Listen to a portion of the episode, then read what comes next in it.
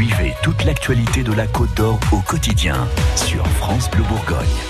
On va faire un tour dans les vignes ce matin pour euh, constater un peu les dégâts. Oui, après euh, les deux épisodes de gel de ce mois d'avril, on se souvient que certains viticulteurs avaient allumé euh, des feux de paille. On a vu d'ailleurs les photos circuler sur les réseaux sociaux, très jolies. On ne sait pas encore quel impact ça a eu véritablement. Et de toute manière, il n'y en a pas eu hein, dans, tous les villages de ces feux. Donc on s'attend à pas mal de pertes. Anne du sel, vous avez suivi David Moreau sur ces parcelles qui se trouvent autour de Centenay. Les dégâts ne sautent pas aux yeux.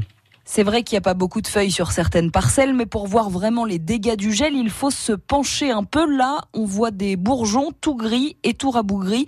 David Moreau constate que ces vignes n'ont pas la même tête que d'habitude. Ben, normalement, on aurait 5-6 bourgeons qui seraient en train de se développer. Et là, on se retrouve avec finalement euh, deux ébauches de feuilles qui sont cramées, qui sont complètement grillées sur les extrémités. Et on va peut-être avoir deux bourgeons secondaires qui vont repartir. Bon, ça, c'est les cas les, les, plus extrêmes sur le village. Alors, ce sont les blancs qui ont été les plus touchés parce qu'ils sont plus précoces que les rouges et donc que les bourgeons étaient déjà bien formés. David Moreau estime qu'il a perdu entre 15 et 80% selon les parcelles.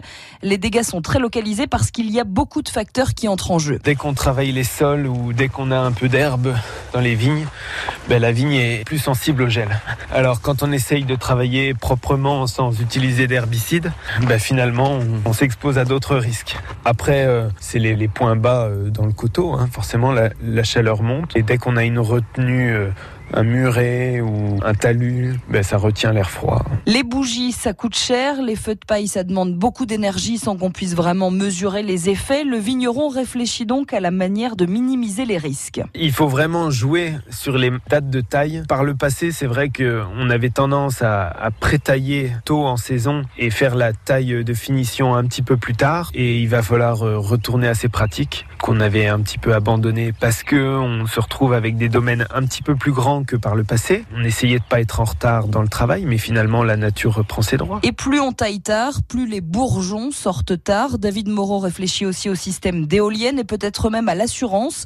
En attendant, les travaux dans les vignes, comme les bourgeonnages, vont être un peu adaptés à cause de ces gelées. En temps normal, les bourgeonnages, ça permet de répartir la végétation sur le pied pour éviter l'entassement. Sauf que quand euh, il y a plein de rameaux qui n'ont pas ou peu de raisins, c'est un petit peu plus compliqué. Et jusqu'au sein de glace, les vignerons croisent les doigts pour que ces épisodes ne se reproduisent pas. Voilà, sur cette parcelle autour de Centenay, on estime euh, donc les pertes euh, entre 15 et 80% Si vous voulez voir à quoi ça ressemble d'ailleurs des bourgeons euh, gelés, allez faire un petit tour sur francebleu.fr, on vous a mis quelques photos.